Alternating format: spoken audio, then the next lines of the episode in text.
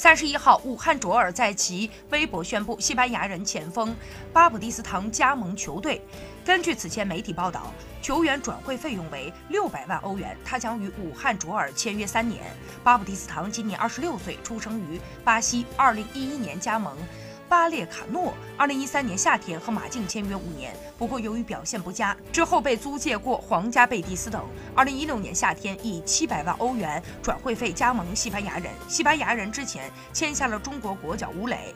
巴普蒂斯唐在场上可以踢右边锋和前锋，和吴磊的位置有一定的重合。本赛季目前在西甲出场二十次，打进两球，也有两次助攻。在巴普蒂斯唐离队之后，吴磊无疑会有更多出场的机会。